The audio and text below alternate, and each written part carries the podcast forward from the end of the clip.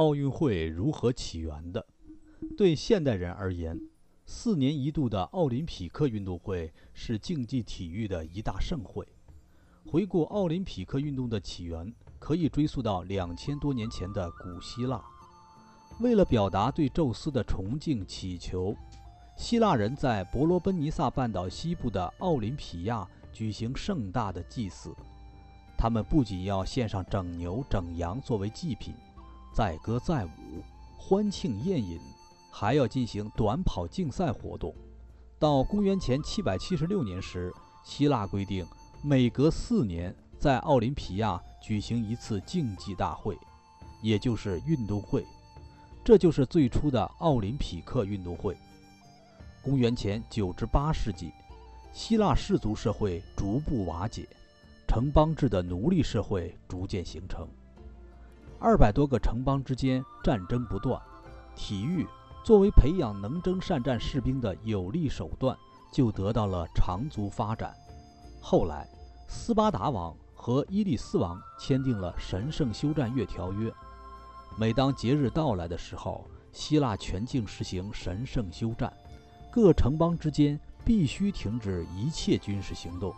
起初为一个月，后来改为三个月。任何人都不允许携带兵器进入奥林匹亚地区，全希腊的道路要畅通无阻，不得侵犯参赛者。凡违背神圣休战原则的城邦和个人，都要受到惩罚。最早的竞赛项目只是两百码，大约一百八十二米短跑，后来逐渐增加摔跤、掷铁饼、投标枪、赛马等。除了那些犯叛国罪和对神不敬的人，每个希腊公民都可以参加比赛。在比赛中取得优胜的人，可以戴上用月桂编成的桂冠，他们的名字很快就会传遍整个希腊。优胜者的家乡把他们当作出征凯旋的英雄来欢迎，有的城市故意把城墙打开一个缺口，让他们像征服者那样进城。如果优胜者是雅典人，还可以得到五百银币的奖励。